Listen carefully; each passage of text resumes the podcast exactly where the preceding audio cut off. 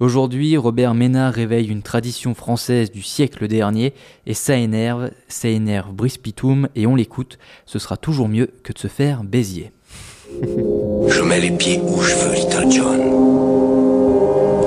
Et c'est souvent dans la gueule.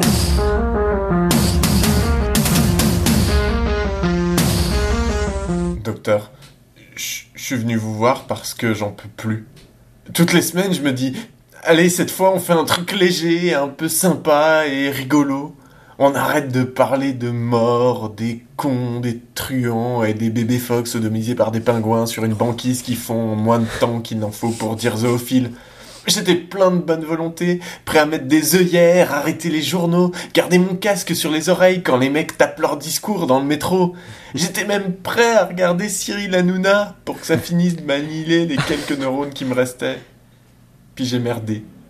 J'ai eu un clic malencontreux hier et je suis tombé sur les frasques de Robert. Et franchement, docteur, Ménard m'énerve. Alors je sais, c'est probablement pas une surprise hein, que je sois agacé par le héros mal Bézier, et je m'étais toujours juré de pas lui faire de pub. Mais cette fois-ci, il a vraiment dépassé les bornes des limites. Je bouillonnais tellement devant mon écran que ça sentait le roussillon. Alors, vous comprenez, même si je sais que vous auriez préféré que je vous parle de mon premier rêve érotique où ma mère me prend avec un god de ma sœur en doggy style, je peux pas tenir ma langue, Doc. Il faut que ça sorte. Adrien, probablement ancien habitant d'Adria, petite ville de Vénétie sur la mer Adriatique. Florian, originaire d'un bulbe de tulipe, ou de narcisse, ou d'une marguerite, ou d'un pissenlit, plus probablement. Auditeur, du latin auditor, car ton silence quand tu m'écoutes est d'or, mon cœur.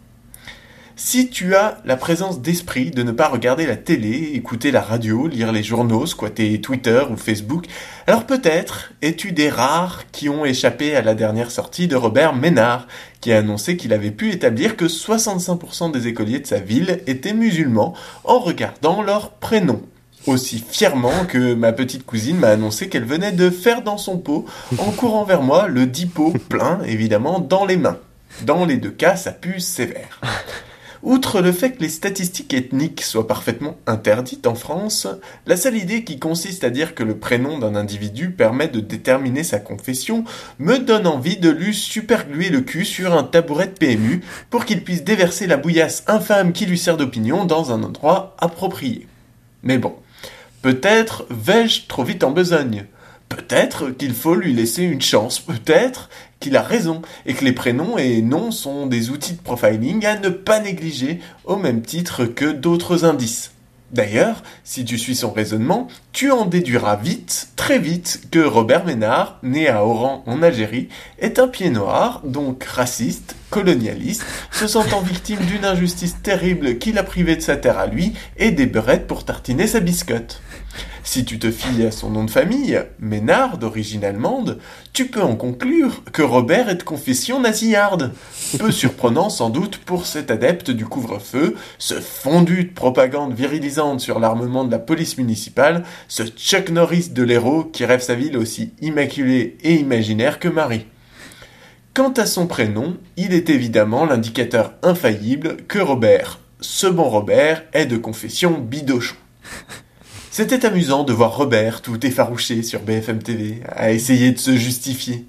Non, mais près de 90% des personnes d'origine immigrée ne votent ni pour l'UMP, ni pour l'UDI, ni pour le FN, mais pour la gauche. Ces statistiques expliquent bien des choix politiques.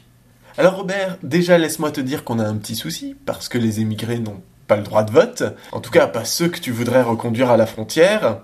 Pour les autres, si leur prénom trop exotique à tes esgourdes te fait les qualifier d'immigrés, sache que la Constitution interdit que tu les rencenses de la sorte. Il est donc probable que le chiffre que tu balances vienne principalement de ton cerveau bleu marine ou baron caca. Et la seule vraie question qu'il pose, c'est de savoir qui sont ces 10% restants qui veulent se faire raccompagner chez Mémé en charter, tout frais payé. Non vraiment, docteur, il y a des jours où je vous jure, j'ai envie d'arrêter. Parce que je dois vous dire, docteur, cette fois, c'est le premier Robert que je vois sans avoir envie de le ploter. Je mets les pieds où je veux, Little John.